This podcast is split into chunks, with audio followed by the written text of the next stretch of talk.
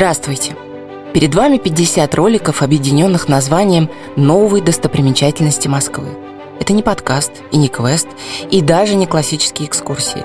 Это аудиогид по Москве для слабовидящих и незрячих людей. Почему мы его сделали?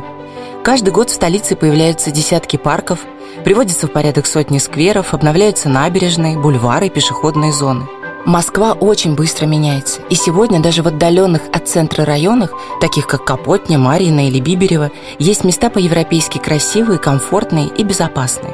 Мы хотим дать возможность всем москвичам с особенностями зрения поближе познакомиться с любимым городом. Наш аудиогид включает 50 классных точек на карте Москвы.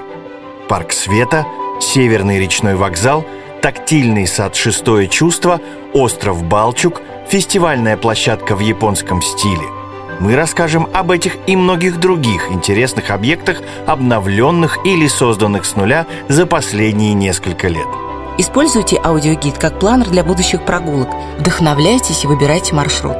А чтобы впечатление было максимально полным, мы дополнили рассказы тифлокомментариями.